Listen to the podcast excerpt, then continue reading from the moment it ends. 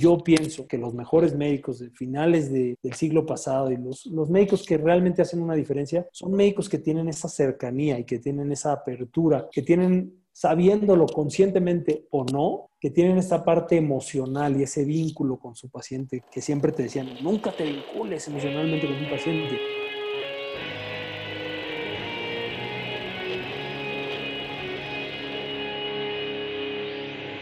Bienvenidos a Volver al Futuro Podcast, donde platicamos con las mentes que nos impulsan a crear el nuevo paradigma de salud y bienestar, conducido por Víctor Sadia. Hola, muy buenos días, muy buenas tardes, muy buenas noches a todos. Me da gusto saludarles y sobre todo saludar al doctor Diego Martínez Conde que nos acompaña el día de hoy.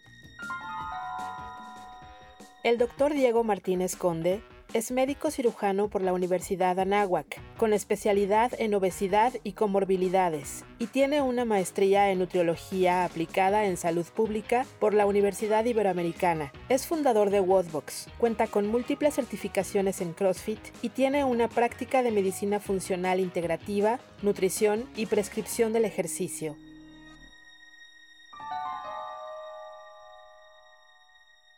Diego, muchísimas gracias por estar aquí con nosotros. Gracias a ti, Víctor. De verdad es un gusto enorme, es un placer compartir pues, este tiempo contigo. Me da de verdad, no sabes cómo te lo agradezco la invitación y pues, estoy muy contento. Pues gracias por estar aquí, Diego. Vamos a, un viaje, a, pesar de que estamos aquí en, cuarentena por el tema del, del coronavirus, definitivamente estamos más juntos que nunca. Entonces, pues gracias por estar aquí. Para empezar de lleno, Platícanos un poquito por qué decidiste estudiar medicina y bueno, cuál fue tu primera experiencia dentro del contexto de volver al futuro para estos temas. Bueno, yo creo que a mí desde muy chico me llamó mucho la atención el tema como de poder ayudar a la gente y las ambulancias. Y yo veía una ambulancia y veía que alguien estaba ahí, yo quería ver y asomarme y ver si podía ayudar o cómo lo iba a hacer. Eh, mi mamá tiene una enfermedad crónica de los pulmones eh, un síndrome muy poco común y este, pues siempre requirió y siempre ha requerido de broncodilatadores. Entonces, un poco fue como mi vínculo muy directo con muchos doctores en el que pues mi mamá era una paciente de todo el tiempo, entonces como que yo siempre los veía y era gente que a ella le ayudaban. Quizá inconscientemente, conscientemente no necesariamente, pero inconscientemente muy seguramente sí, como para ayudar. Y además te digo, a mí me gustaba muchísimo el tema de, ver, o sea, no sé si era por morbo, seguramente sí, cuando tenía, no sé, ocho, nueve años de así, y ver y, todo, y poder ayudar, y eso no me importaba la sangre, más grande, este, me gustaba muchísimo la, la, fiesta taurina y que el toro ganara y todo esto que es casi gore, ¿no? Pero poder atender y poder salvar, hacer estas cirugías casi medievales, me llama mucho la atención poder, poder ayudar así. Entonces yo creo que por ahí nació un poco fusionando la parte del amor, la parte de curar y la parte de como de la sangre. Y durante un tiempo prácticamente siempre estuve como muy seguro, pues esto lo apoyaron mucho mis papás y me dijeron, que sí, que claro, por supuesto, hasta que me dijeron, bueno, la medicina te tardas mucho tiempo y este, tienes que remarle por un buen de años para, para que te empiece a ir bien y todo lo que me ha sucedido hasta la fecha. Y tienes la vida del paciente en tus manos. Me acuerdo muchísimo que yo estaba sentada al lado de mi mamá en la cama y, eso, ah, como que me cayó el 20 y dije, ah, caray. Entonces después dije, no, mejor, me encanta esto, pero pues mejor desde otra perspectiva y ya me enfilé para ser este, ingeniero químico porque me fascinaba la química, la química que llevaba en prepa. Después de hacer tres entrevistas con el director de carrera en ese momento eh, en la Universidad Iberoamericana, vaya, no, no había manera, ¿no? O sea, mis calificaciones y mi, y mi aptitud en ese momento, matemáticas, sobre todo física, no era la mejor. Realmente, pues no sé, quizá me faltaba practicar más, pero nunca me sentí como pues muy afecto a hacer, hacer estos temas de, matemáticas. Entonces dije, no, lo mío, hice igual en la Universidad Iberoamericana el curso de paramédico y ahí me convencí totalmente y dije, yo quiero hacer esto, o sea, a mí me encanta esto y siempre me llamó muchísimo la atención la cirugía, estaba yo muy decidido a hacer cirugía, sobre todo ortopédica y cirugía plástica reconstructiva, porque son dos que prácticamente no tienen un, pues no hay algo que lo sustituya tan rápido porque son, o sea, son los accidentes y la reconstructiva que puedes ayudar mucho a la gente, ¿no? Y la plástica para vivir, desde luego. Después de ahí cambió todo. Cuando salgo de la carrera tengo la oportunidad de involucrarme en el mundo del CrossFit, cuando aquí la palabra fit no era más que tres letras, no era nada premium, era totalmente desconocido, eh, finales del 2009.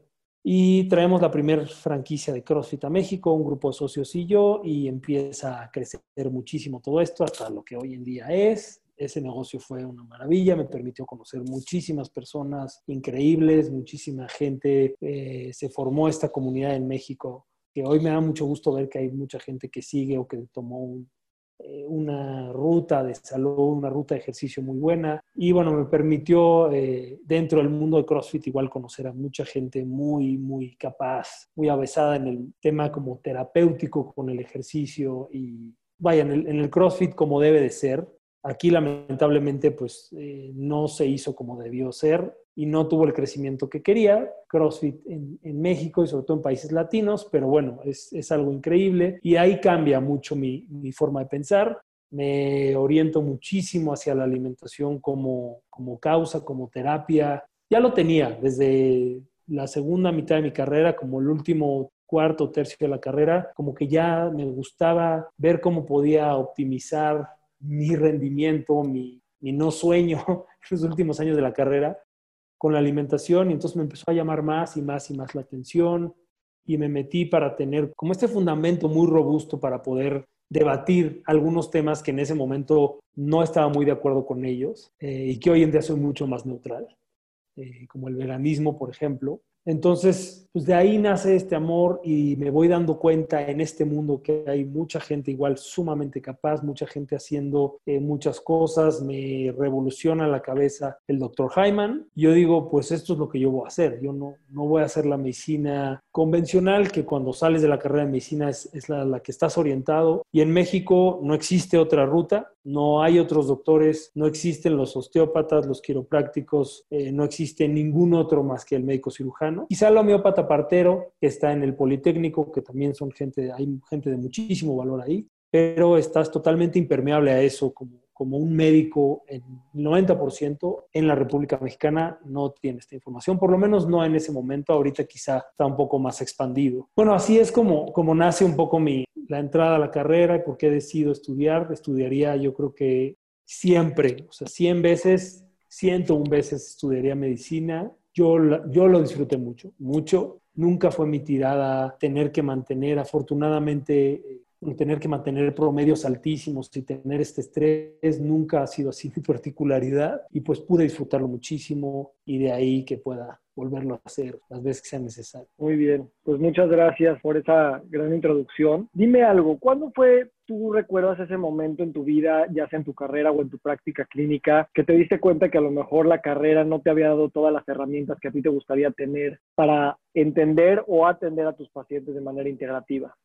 Sí, em, me acuerdo que a través de, a través de CrossFit sale, ellos utilizaban mucho en ese momento la dieta paleo y la dieta de la zona. Y un investigador, pues importante, sobre todo en el, en el ramo de los ácidos grasos poliinsaturados omega 3, es el que inventó la zona que se llama Barry Sears. El doctor Sears es un científico, pues importante en ese mundo, entonces a partir de ahí me empecé a meter más, a clavar un poco más con lo del omega 3, tanto que en eso hice mi tesis de maestría, como un antiinflamatorio celular, como optimizador de los lípidos y como, como antiinflamatorio celular en general. Y eso me llevó, por alguna razón, a ver el libro del Dr. Hyman, de The Blood Sugar Solution. Y a partir de ahí, mi vida, o sea, creo que es como un parteaguas, es como un antes y después porque me acuerdo que la primera vez que lo leí, que lo vi, lo del eh, Institute for Functional Medicine, ni siquiera lo vi, o sea, ni le hice mucho caso, pero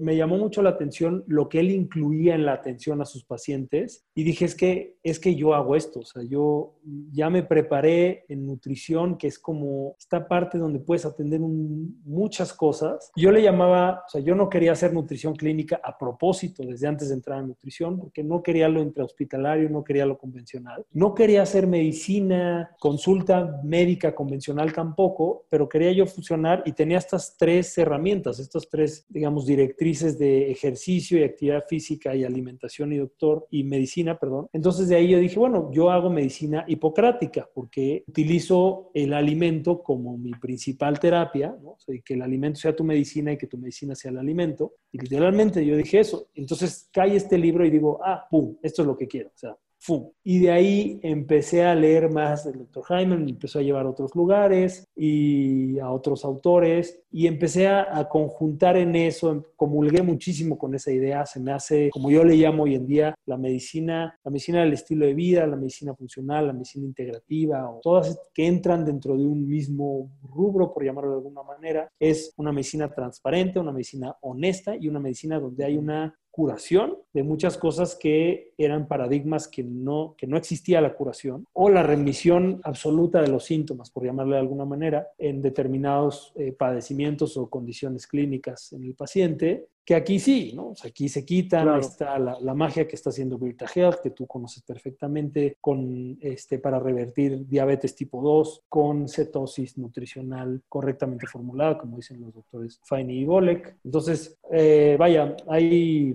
hay un sinfín de cosas ahí que, que realmente han roto los cables. Y dime algo, cuando tú empezaste a leer todo esto y tu cabeza empezó a ampliarse, como tú dices, ¿cuáles fueron las limitantes que encontraste en tus pacientes para entender esta filosofía? ¿Fue algo rápido? ¿Fue lento? ¿Fue fácil? ¿Fue difícil? ¿Todavía sigues en ese proceso? En tu práctica, en tu microcosmos, ¿cómo lo has sentido? Sí, no es que haya sido difícil, pero sí son, digamos, yo, yo me veía aquí en México, yo conocía otra persona en, hace, hasta hace un año no conocía prácticamente a, nadie más.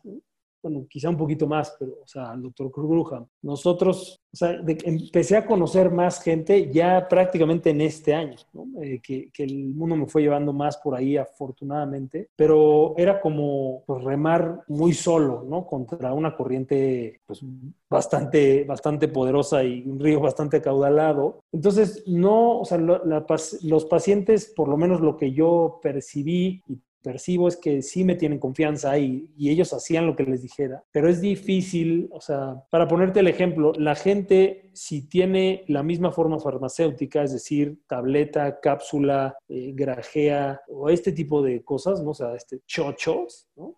son iguales. Entonces la gente dice, no, pues es que son muchos fármacos, son muchos medicamentos. Y explicarle eso a la gente y decir, es que, o sea, hay coches, algunos se llaman Aston Martin, otros se llaman Surus, algunos se llaman Bochitos, y no quiere decir que sean malos, simplemente son muy distintos a lo mejor a un Bugatti, ¿no? y ambos tienen volante y cuatro llantas y tienen transmisión y dirección, pero son dos cosas total y absolutamente distintas, ¿no? O sea, podría decirte este tipo de comparaciones, pero son diametrales las diferencias y en el sentido de un fármaco y un nutracéutico, pues lo que hacen es pueden hacer lo mismo, pueden desinflamar, pueden quitarte un dolor de cabeza, eh, sanarte la panza o quitarte los síntomas gastrointestinales. Unos normalmente lo hacen desde la raíz y los otros tapan, ¿no? Uno es reencarpetar el asfalto y el otro es tapar baches, como lo logran hacer maravillosamente aquí en la Ciudad de México. Y, este, y además no existen efectos adversos, no, no ponchas llantas, ¿no? Tapando baches, porque sellas todo. ¿no? Entonces, el hecho de que no tenga efectos adversos es, es increíble, pero es tan arraigado, tan profundo y tan longeva este paradigma que sí es difícil hacerles cambiar de parecer o confiar o confiar por mucho tiempo. Y hay un bombardeo inmenso, ¿no? A la gente de que, pues no, si tomas mucha vitamina C, pues te van a salir piedras. Y si tomas mucho de esto, te va a dar hígado graso. Vaya, retrasos mentales, ¿no? O sea, que, que inventa la, la, industria farmacéutica porque realmente no le conviene nada. O sea, eso es perder la batalla, ¿no? Entonces, hacen todo lo que pueden para que la gente no, o sea, la gente se confunda. ¿no? Ok. Y vamos a, vamos a ahora ponerte el caso a ti en lo personal. O sea, ¿cuántas herramientas y cuánto conocimiento te dieron a ti en la escuela de medicina para ver esta importancia del autocuidado? ¿No? A veces pensamos que el doctor es el único responsable de nuestra salud, cuando realmente somos nosotros, ¿no? Como personas. ¿Cómo eso afectó tanto tu visión de la salud y qué otros contextos tuviste para tu autocuidado y cómo eso permea en la comunicación de tus pacientes de decirle, pues el doctor te va a ayudar, pero tú eres el que tienes que hacer la chamba. Mira, esto era un, era una contradicción muy fuerte en mi cabeza, porque el médico es de las, por lo menos aquí, bueno, en México y en el mundo, en Occidente, es de las personas más, o sea, con una vida más insalubre, ¿no? O sea, es totalmente, es muy desvelado, tomar mucho para olvidar los desveles y el estrés, muchos fuman, eh, muchos consumen drogas para aguantar este tipo de, de ritmo, ¿no? Entonces, era pues, totalmente contrario a mí. Digo, yo no, no voy a decir que he sido la persona más saludable, pero sí desde hace un par de años lo hago por, por no imitar lo que pasó o lo que veo en general en muchos eh, mexicanos que se entregan a la vejez a partir de X edad, cada vez menos, y van a resistir muchísimo tiempo. Entonces, mi idea de eh, vivir pues muchos años muy saludable, o sea, muy, muy saludable, o sea, hacer un centenario como los que viven en Loma Linda, los que viven en Okinawa, que es gente que se carcajea, sube y baja escalones y camina muchas, muchas cuadras cargando por lo menos un par de bolsas, ¿no? Entonces, vaya, ya me desvié un poco del tema, pero, o sea, nunca tienes esa nunca hay un cuídate a ti, cuídate tú, médico, porque tú eres el que da el cuidado, ¿no? Y si tú no estás, yo siempre digo, es que si tú no estás bien, no es ser egoísta, es poner atención en ti, porque si tú no estás bien, no, no hay nada delante de ti, o sea, no, puedes hacer ningún bien. Entonces, y eso no está nada permeado, absolutamente nada permeado en la enseñanza médica. Conozco muchos médicos que se han muerto de enfermedades cardiovasculares, que tienen cáncer, eh, médicos cercanos y compañeros de mis generaciones más arriba y más abajo con depresión clínica severa, con intentos suicidas, con pues adicción a, fármacos que te llevan a otras adicciones, o sea, historias no lindas, ¿no? Y en lo personal, yo dije, yo no puedo no puedo seguir ese discurso. Para mí es total y absolutamente contrario a la salud. Yo desde el principio, desde el 2014, puse, yo vendo salud, yo quiero predicar con el ejemplo y es lo que procuro hacer. O a mí me encanta hacer ejercicio, me gusta verme bien, me gusta eh, poder comprarme ropa que a lo mejor me guste y me gusta sentirme bien. Creo que el músculo es el órgano de longevidad. Me gusta comer bien y de repente también comer basura. Y entonces para mí la dieta all inclusive all around es la que yo más aprecio y más honro porque quiere decir que tienes muchas estrategias para quitar lo venenoso o poner la dosis de venenoso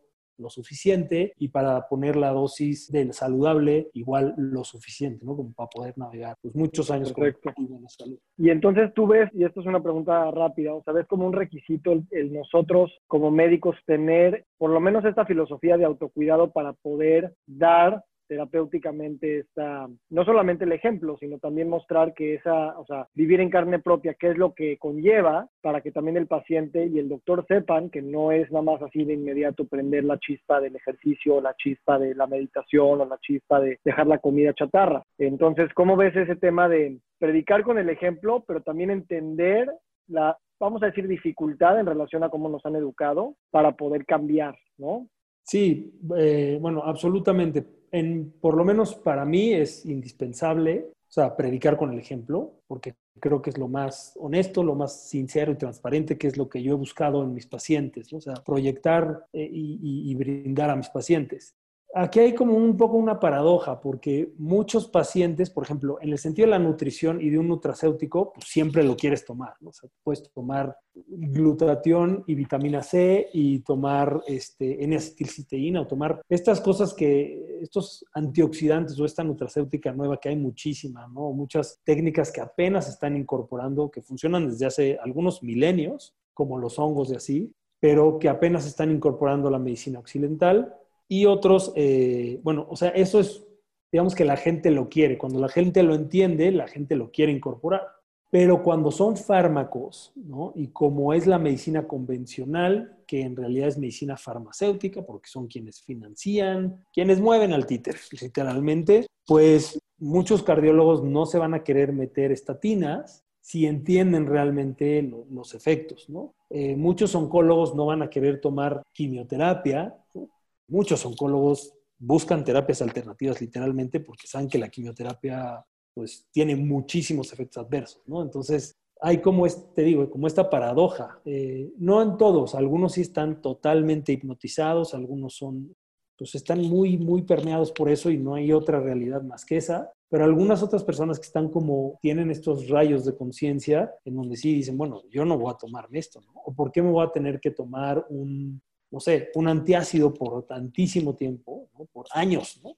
Cuando la recomendación del primer, eh, del primer antiácido era que no lo tomaras por más de tres semanas, ¿no? Entonces, vaya, hay, hay, no todo el mundo lo sabe, no todos los médicos lo saben y además eh, la industria farmacéutica se encarga de que no lo sepas, se encarga de confundir muy, muy vehemente, poderosamente. Entonces, pues mucha gente que no cuestiona más no lo sabe. O sea, hay, hay mucha, muchos médicos que no, que no cuestionan más, ¿no? O sea, el médico llega hasta donde tiene que llegar eh, yo pienso que, que, es una cuestión de educación y que es un diferenciador muy grande con otros países. ¿no? Pues lastimosamente aquí en México es, es, cubrir muchas veces al requisito mínimo y no hay como este, este avanzar o este dar este otro paso para poderte cuestionar otras cosas, ¿no? Para poder decir, bueno, ok, se puede hacer de esta manera, está bien, pero ¿por qué no se puede hacer de, otra de esta otra manera si lo hicieron acá o si estoy viendo que te puede pasar esto y esto que es mejor, ¿no? O no, que es peor, o sea, pero, pero por lo menos que cuestione, ¿no? O sea, lo que yo digo es cuestiona. Y para eso, pues sí, necesitas tener valor, este, tener eh, y leer, estar informado. Perfecto. ¿Cuál es la herramienta o las herramientas de la medicina funcional que tú has aprendido que más ha transformado tu manera de practicar la medicina? Yo creo que la incorporación digo, aquí no sabía esto hasta hace relativamente pocos meses, a principios de año, que el doctor eh, Bob Roundtree, que, es maestro del IFM, fue quien empezó a desarrollar o quien puso como los pininos de la matriz que se utiliza en medicina funcional, que es, a mí me parece algo revolucionario. Y como base de la matriz está el estrés, el ejercicio, las relaciones y el sueño y no me acuerdo si es el estilo de vida, y el sueño. Creo que esas cuatro, ¿no? Que son fundamentales. Y luego, si te vas a la parte de arriba, está emocional, espiritual, mental. Eso me parece, o sea, eso nunca se ve en la medicina occidental, occidental convencional y es fundamental, o sea, es parte de, si tú naciste Homo sapiens sapiens, lo tienes, no hay de otra, ¿no? o sea, no, no hay, se puso aparte por mucho tiempo, ¿no? Pero no se puede dejar aparte. Y de hecho, yo pienso que los mejores médicos de finales del siglo pasado y los, los médicos que realmente hacen una diferencia son médicos que tienen esa cercanía y que tienen esa apertura, que tienen, sabiéndolo conscientemente o no, que tienen esta parte emocional y ese vínculo con su paciente, que siempre te decían, nunca te vincules emocionalmente con un paciente. Eh, pues sí, ¿no? o sea, tienes que atreverte y después ya poder gestionar, pero realmente lo que va a, veo, somos vibraciones, lo que va a sentir y a vibrar un paciente es eso, ¿no? es esa, ese vínculo que es maravilloso, ¿no? Y además así, digo, mucha gente como dice, no, vengo y ya me curé, ¿no? O sea, llego con el doctor y, y estás con esa energía con quien comulgas mucho y, y te sientes mejor, ¿no? Y sí, eso está fregón, eh, solamente que pues no, no te lo ponen en el radar y, de hecho hasta te decían, ¿no? Cuando, yo cuando estudié nunca te vincules emocionalmente. Desde luego, no te enamores de tus pacientes, seas hombre o mujer, así, eso sí, quizá pueden tener más razón porque si tienes muchos pacientes podría llevar muchos problemas, ¿no? Pero emocionalmente yo creo que un vínculo sano es necesario, ¿no?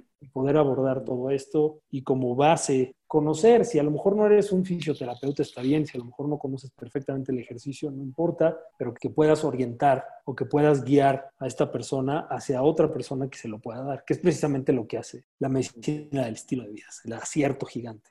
Buenísimo, eh, gracias y muy, muy elocuente estas palabras de, empatía tanto hacia adentro como hacia afuera. Si podemos hablar de ti como uno de los, de los miembros de este nuevo, de nuestra nueva ola de doctores y profesionales de la salud que está abarcando la medicina desde otra perspectiva, ¿cuál es tu sueño? ¿Cómo ves este gremio moviéndose hacia el futuro en términos de dónde estamos hoy y dónde nos vamos a parar en 5 a 10 años este, en beneficio de nuestros pacientes cercanos, pero también para revolucionar la manera de hacer salud en México.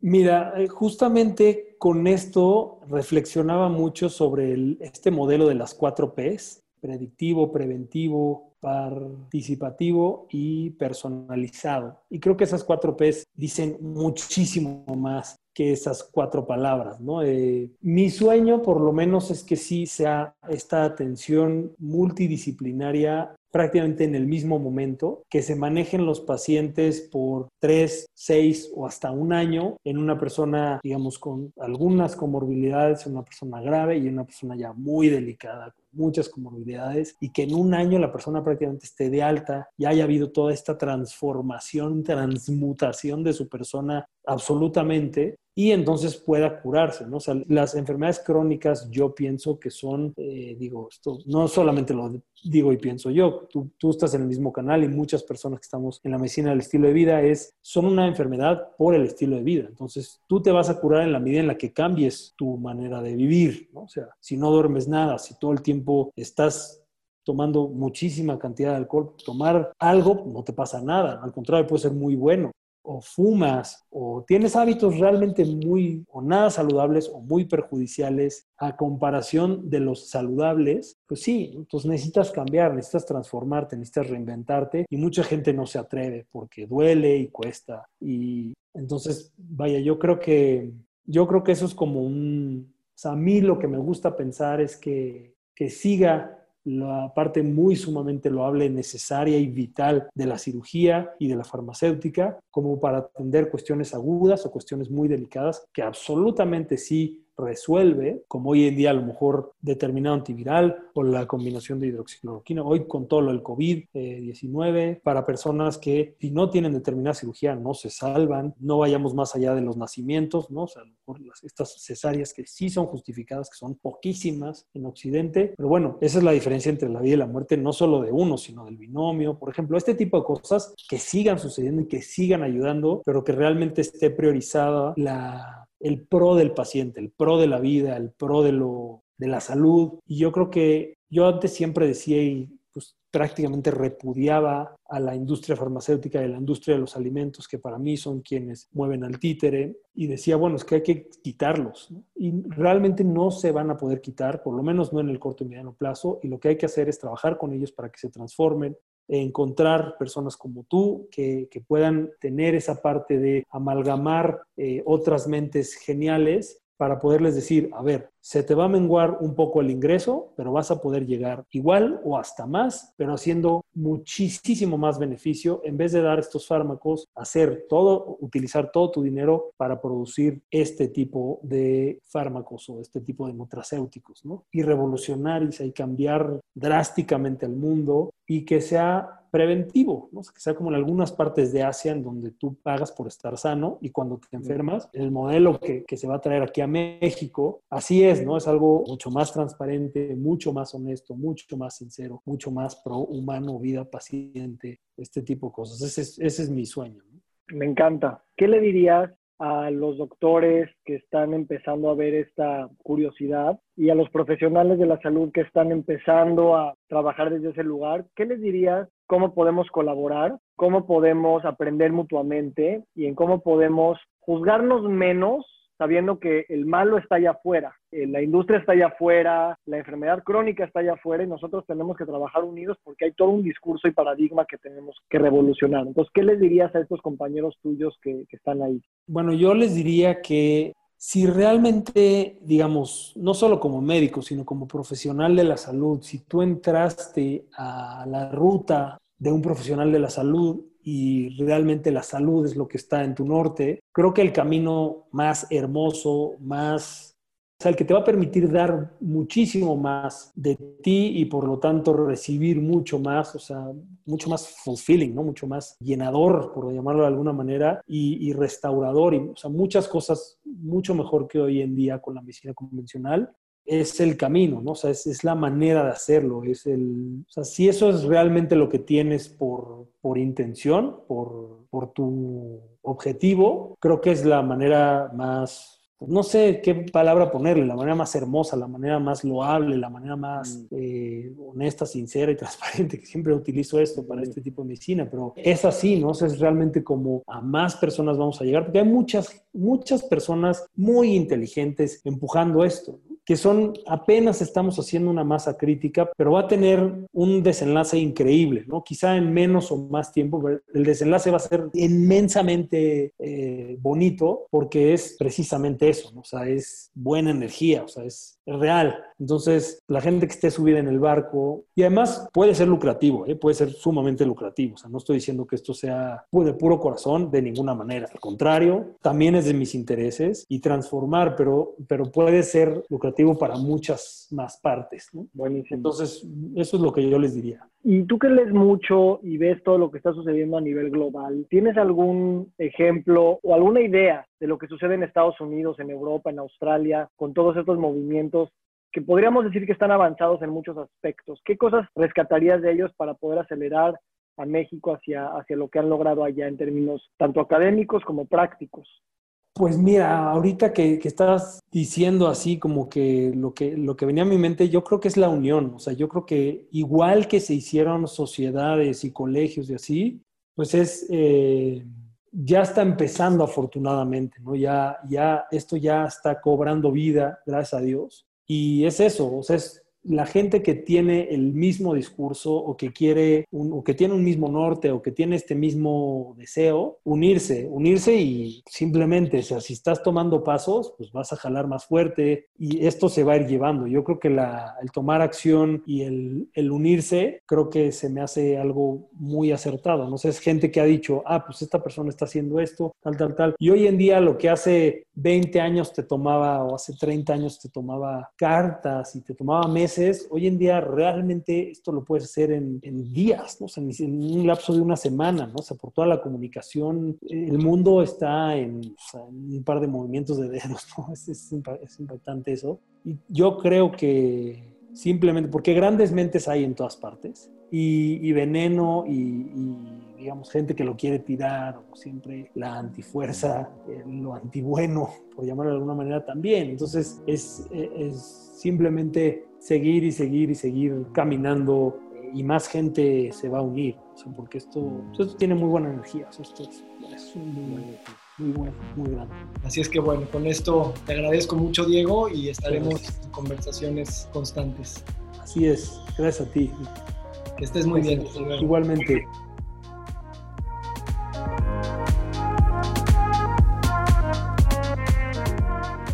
Nos encantaría recibir tu retroalimentación de estos podcasts para continuar generando contenidos que te sean útiles e interesantes. Si puedes, déjanos un comentario en la página web victorsaadia.com.